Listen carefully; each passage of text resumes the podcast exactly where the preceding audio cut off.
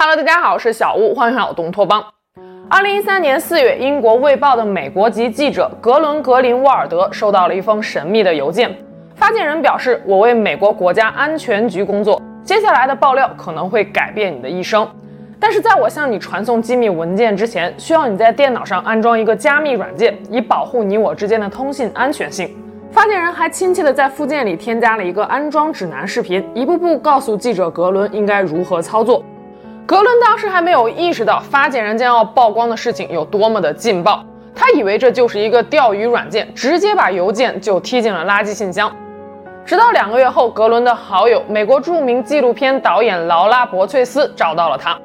原来发件人并没有放弃，他后来找到了劳拉，这次他索性直接给劳拉发过去了几份国安局的机密文件，以证实自己身份的真实性。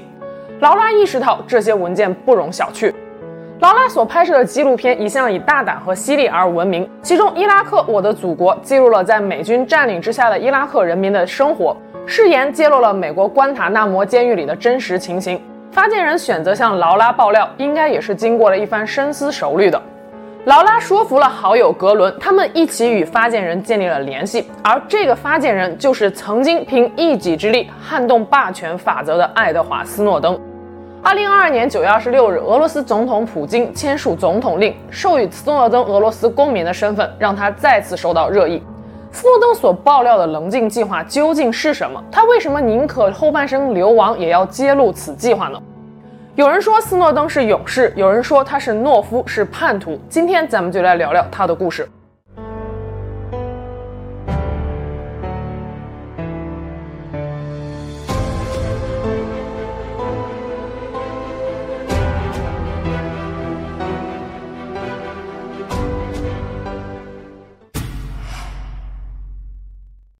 一九八三年，爱德华·约瑟夫·斯诺登出生于美国北卡罗来纳州的一个中产家庭。如果翻看斯诺登的家族史，你会很轻易地发现，这就是一个根正苗红的好青年。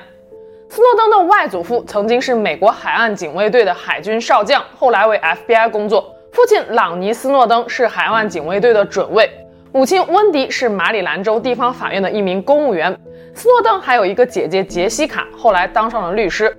小时候，斯诺登左手边的邻居在国防部上班，右手边的邻居在能源部和商务部工作。学校里，几乎他每一个暗恋过的女孩都有一个在 FBI 工作的父亲。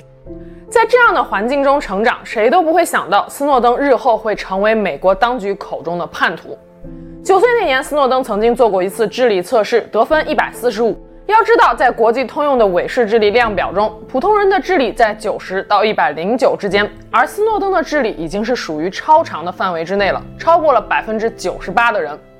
斯诺登的老师曾经告诉他的母亲温迪说：“只要你孩子想学，他什么都能学得会。”然而，斯诺登高二那年生了一场大病，在家养病大半年之后回到学校，校长告诉他：“这种情况你必须得留级了。”斯诺登听了之后怒而退学。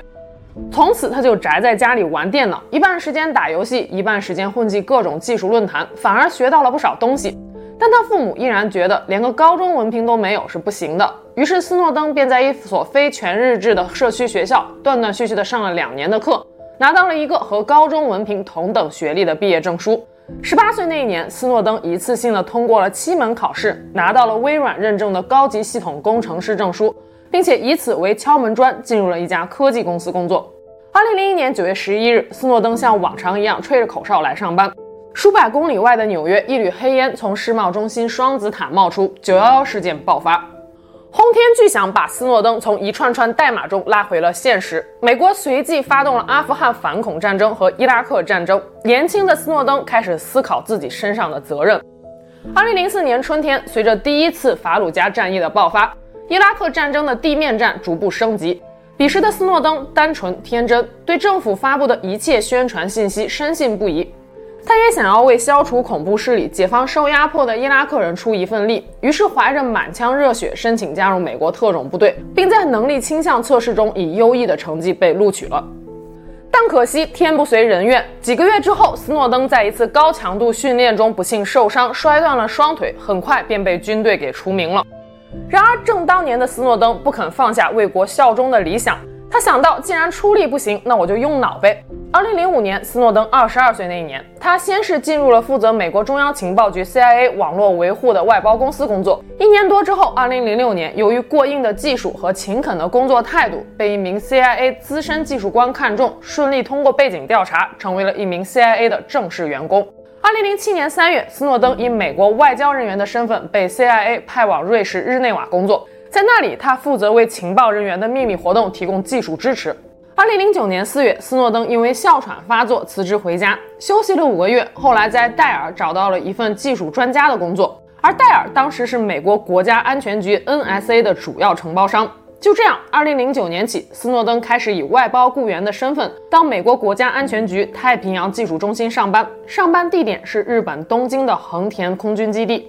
二零一零年八月，美国国安局 NSA 在日本举行了一场保密会议，会议的主题是反情报威胁，与会人员全部都是来自美国联邦调查局、国土安全部、海军犯罪调查局等机构的大佬们。但是会议临近之时，主办会议的国安局突然发现缺一个在会议上给大佬们讲解网络安全知识的老师。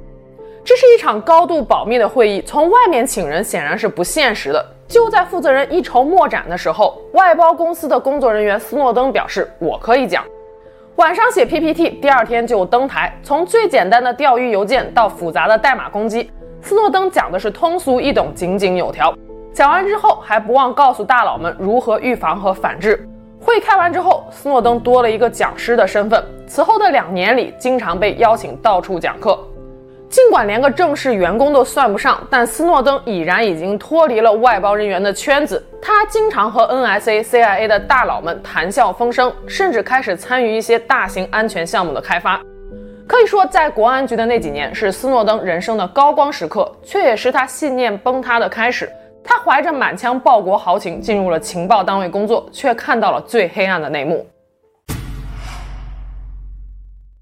斯诺登在日本横田空军基地工作期间，美国国安局 NSA 与中情局 CIA 正在搭建一套内部情报共享系统。作为系统管理员的斯诺登可以同时登录 NSA 和 CIA 的内部网络。在浏览大量绝密文件时，一份表面看起来不太起眼的文件引起了斯诺登的注意。文件名称为“总统监控计划”。九幺幺事件后，时任美国总统小布什发布了这一文件。目的是授权国安局可以在未获得搜查令的情况下，对美国民众的电子通信进行监控。后来这一文件的措辞经过了几次改头换面，一直到了奥巴马执政时期还在生效。二零零五年，总统监控计划曾经被国安局的内部工作人员匿名爆料给了《纽约时报》，引起了轩然大波。到了二零零九年，迫于压力，奥巴马政府对外公布了一份解密文件，但斯诺登注意到。这份文件的解密版本与内部的加密版本内容完全不同，属于标准的阴阳文件。总统监控计划的内部执行文本代号为“恒星风”。斯诺登后来爆料的“棱镜计划”就是“恒星风”的一个子项目。“恒星风”的特点是宁可错杀一千，不可放过一个。对于如此大规模的数据监控，美国司法部一开始有过反对意见，但小布什政府为了让全民监控变得合法化，玩起了文字游戏。他们重新定义了“取得”与“获得”两个词的含义。根据法律条文，想要取得公民的个人通讯记录，必须事先拿到搜查令。但小布什政府的立场是，国安局可以大规模收集和保存公民的私人通讯数据，这个保存时限可以是永久，而这个过程被称为“获得”，是不需要事先拿到搜查令的。只有事后查阅某个人的数据时，这个过程才叫做取得，才需要履行相关的法律手续。就这样，永久留存在国安局资料库里的公民隐私信息成了未被取得的数据。然而，这些数据在未来是有着很大的被操控的空间的。政府工作人员可以轻松地按下几个键，就立刻追踪任何人的电话或者是电脑，知道这个人的身份、位置、现在在做什么、和什么人在一起，以及他过去的一切。斯诺登对于政府愚弄民众的行径感到愤怒，叛逆的想法开始在心中萌芽。他向上级提议，想要为国安局开发一款按照阅览权限以及内容自动向情报工作人员推送情报文件的程序。上级对于他这个想法大加赞许，程序很快被设计了出来。斯诺登给这款程序命名为“心跳”。心跳程序的原理其实就是如今已经普及的 AI 自动归类和个性化推送。心跳表面上服务于国安局，但实际上是斯诺登检索和调取机密文件的工具。借助此程序，斯诺登小心翼翼地游走于美国各个情报数据库之间，并且尽量避免占用太多的带宽，从而引起怀疑。有一次，美国国安局某个遥远分支机构的网络管理员意识到有一个内部程序正在擅自检索并且调取自己所管理的服务器上的文件，他立刻阻止了这个程序，并且顺藤摸瓜找到了斯诺登的内部邮箱，发信询问了他。这下可把斯诺登给吓得是个半死。但当斯诺登向那位管理员解释了心跳程序的用途和工作原理之后，管理员表示非常的钦佩，非但开放了自己所管理的服务器的权限。还向身边的同事推荐这款程序，这也是棱镜门事件爆发之前，美国整个情报体系唯一一次对斯诺登的行为产生了警觉。二零一三年春天，斯诺登离开了戴尔，开始为国安局的另一家承包商——著名的咨询公司博斯艾伦工作。在此期间，他了解到美国国安局在犹他州布拉夫戴尔市有一处庞大的绝密数据储存设施，该设施在国安局内部被称作“使命数据库”。其数据存储能力高达一摇他，相当于五百万兆页的文本，每小时都有数十亿的电话传真、电子邮件、电脑间的数据传输和文本信息流经使命数据库，有的只是匆匆流过，有的会短暂保留，有的则会永久保存。二零一三年三月十二日，美国国家情报总监詹姆斯·克莱伯在参议院会议上的公开发言，成为了促使斯诺登走上不归路的最后一根稻草。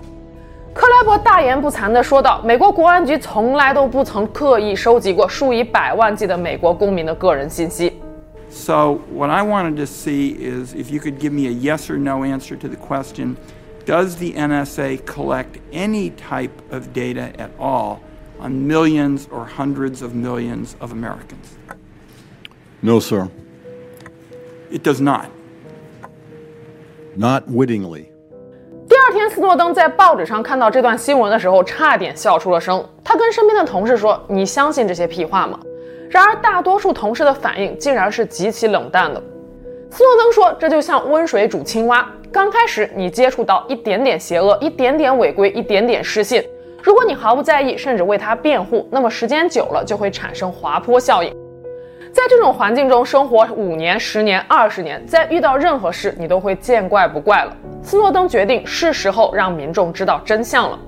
二零一三年五月，他辞去了年薪二十多万美金的工作，拿着一个装满 U 盘的袋子，登上了飞往香港的航班。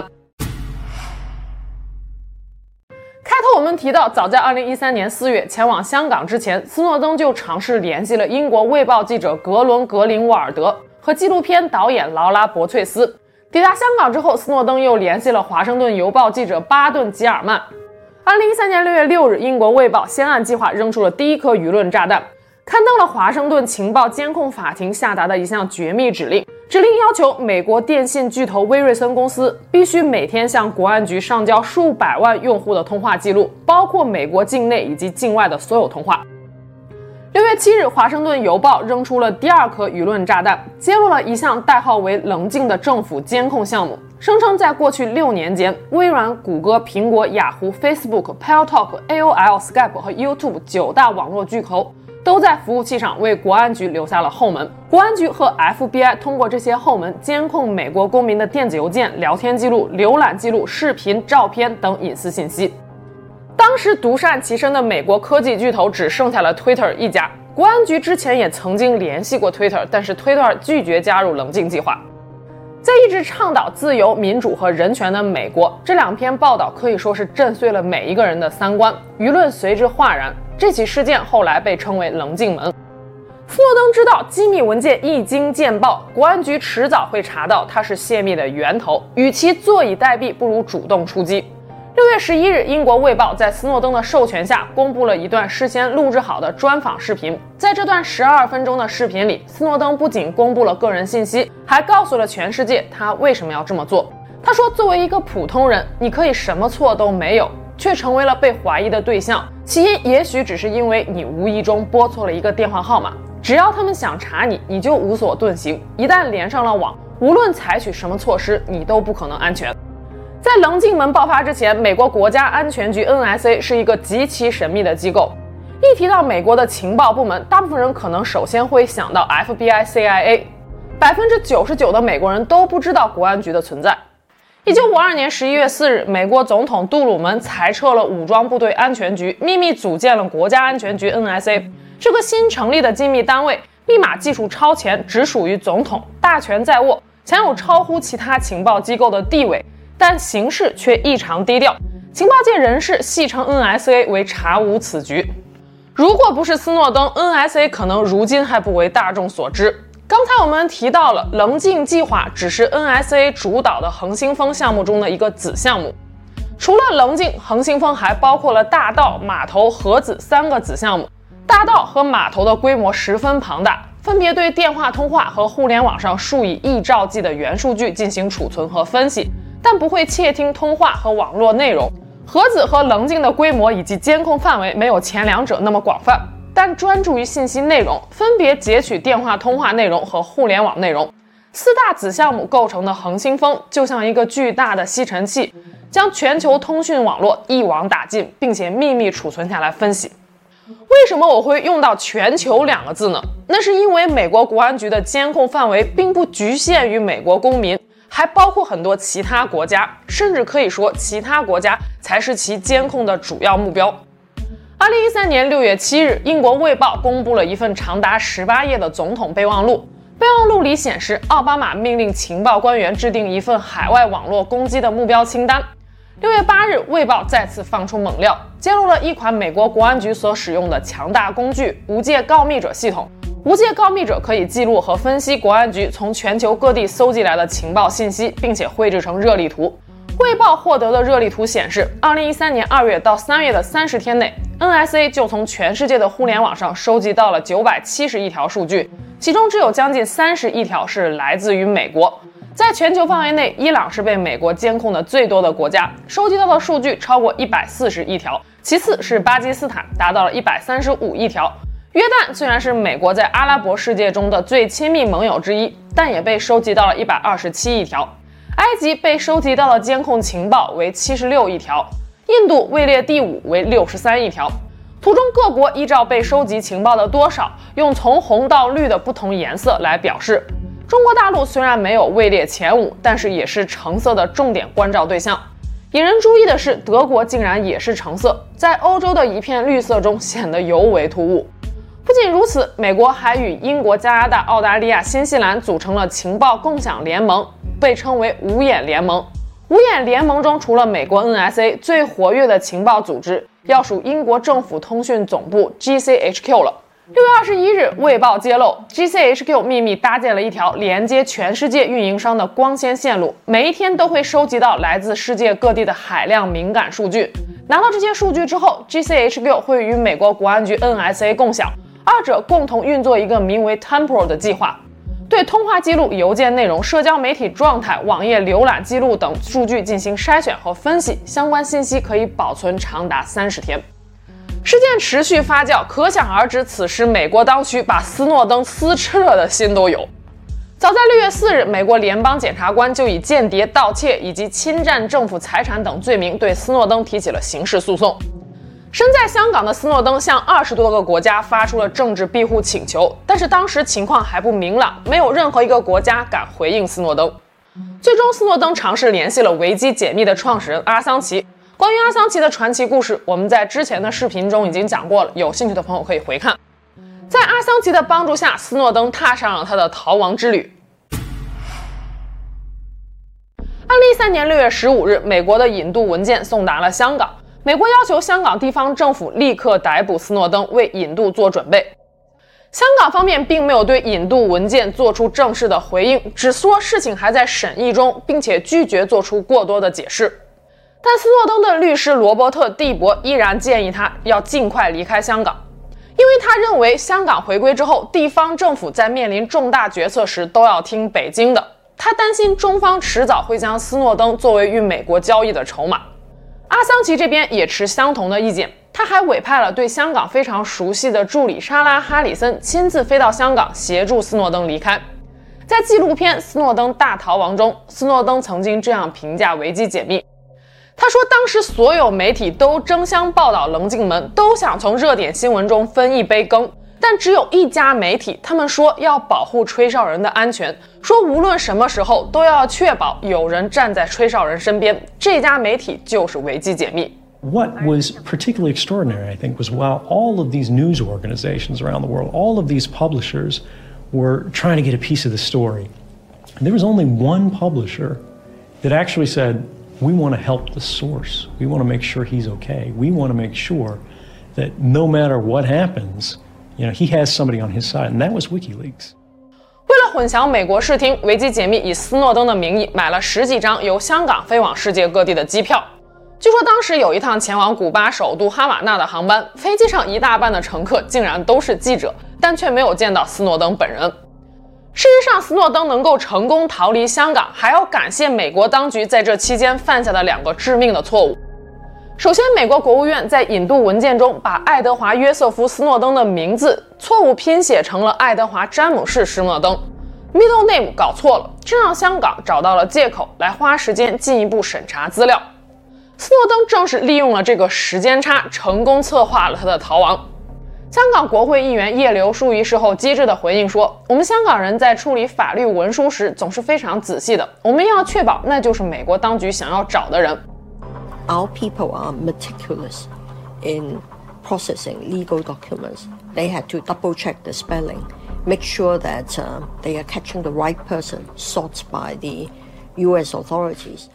美国犯下的第二个错误是没有及时冻结斯诺登的护照。六月二十三日，斯诺登和莎拉来到香港机场，准备搭乘前往莫斯科的航班。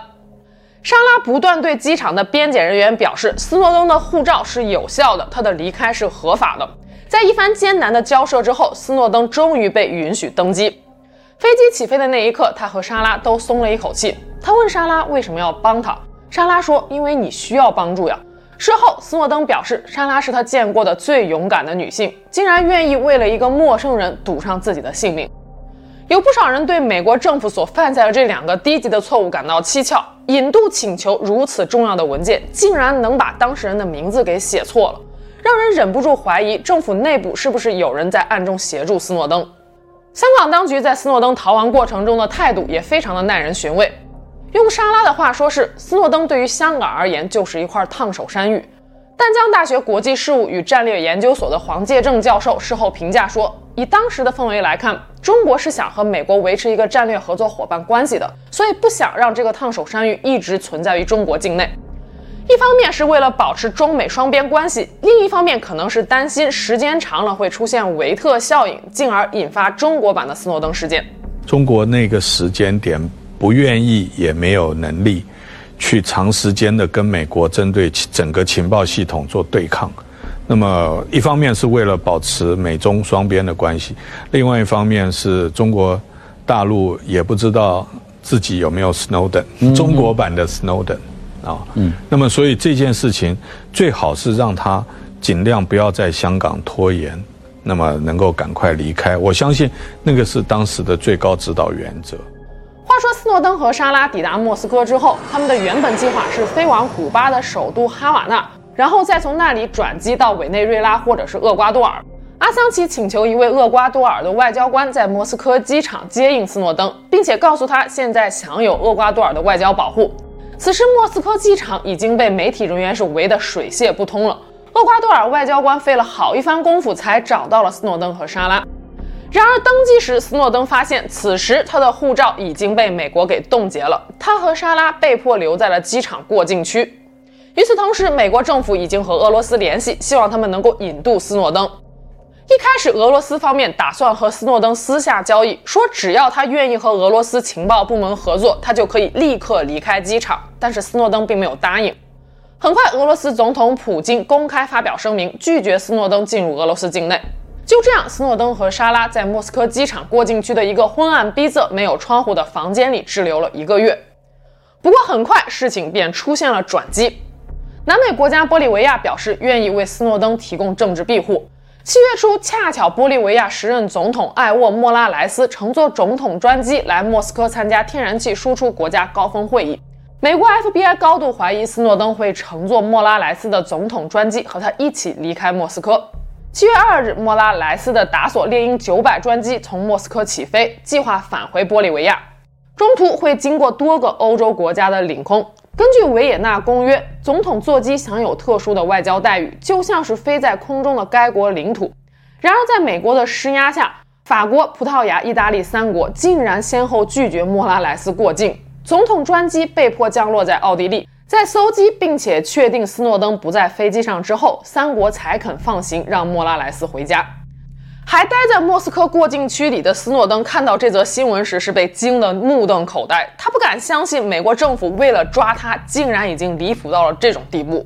总统专机受辱成了国际舆情的关键转折点。法国立刻就此事道歉，西班牙和意大利也向玻利维亚政府发出了正式的解释。此事件也促使俄罗斯的态度发生了变化。二零一三年八月一日，斯诺登获得了为期一年的俄罗斯避难签证。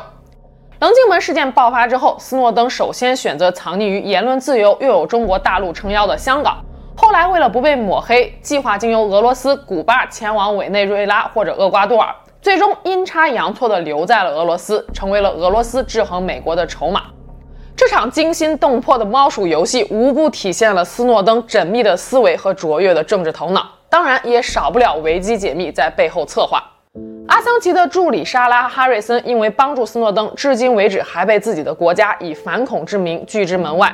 莎拉出生于英国的一个中产家庭。根据英国反恐法案中的 Schedule Seven 法条，海关有权利在所有关口对任何人进行拘留和盘问，时间可以长达九个小时。行使权利之前，警方不需要任何证据证明被抓者是可疑的恐怖分子。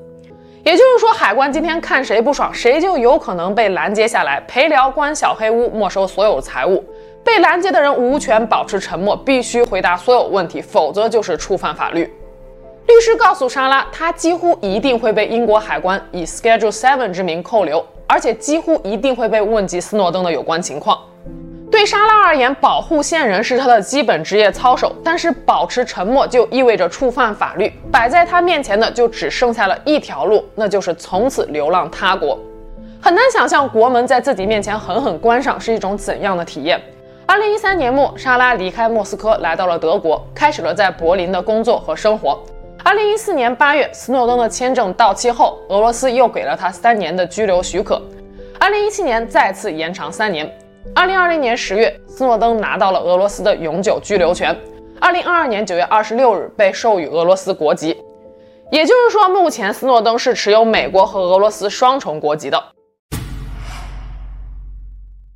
二零一四年十月，导演劳拉·博翠斯首次将斯诺登事件搬上了大荧幕，拍摄了纪录片《第四公民》。劳拉之所以给纪录片起这个名字，是因为一开始斯诺登就是化名“第四公民”给他发去的爆料邮件。该片获得了第六十八届英国电影学院奖最佳纪录片奖，以及八十七届奥斯卡金像奖最佳纪录片奖。二零一五年，丹麦导演海尔布斯又拍摄了纪录片《斯诺登大逃亡》，揭露了斯诺登从香港前往莫斯科的诸多细节。二零一九年九月十七日，这一天是美国一年一度的宪法纪念日，斯诺登选择在这个特殊的日子，向全球二十多个国家同步发售了自传《永久记录》。书中，他详尽回顾了自己的前半生。花大量的篇幅表达了对美国政府监视行为的怀疑与不安。自传一经出版，立刻荣登了《纽约时报》非虚构类畅销书排行榜第二名。与此同时，美国司法部门也对斯诺登发起了民事诉讼，指责他违反了之前与中情局和国安局签署的保密协议。除了自传之外，美国司法部还认为斯诺登之前做过的所有有关情报工作的演讲，同样触犯了保密协议。二零一九年十二月，维吉尼亚州联邦法院判定检方胜诉，这意味着斯诺登这本自传的版费和之前演讲所获得的所有收益都将归美国司法部所有。不过，斯诺登表示随他们去吧，反正他出书也不是为了赚钱。有意思的是，二零一九年十一月，斯诺登还曾经在 Twitter 上用中文抗议说，永久记录的中文版遭到了中方的审查。关于中国国内监控以及民主普世价值的内容均被删除，呼吁中国政府允许出版商印刷未经审查的原版。后来，斯诺登还在 Twitter 上贴出了中文版和英文原版的不同之处，有兴趣的朋友可以自己去看看。早在2009年，斯诺登26岁时，他便和杂技演员林赛·米尔斯开始了爱情长跑。两人原本在2012年的时候谈到了结婚的计划，后来棱镜门爆发，斯诺登被迫远走他乡。2014年10月，米尔斯毅然决然地选择离开美国，来到了莫斯科，追随流亡的斯诺登。二人于2017年终于走入了婚姻的殿堂。2020年12月，他们迎来了第一个孩子。不久前，三口之家又升级为了四口之家。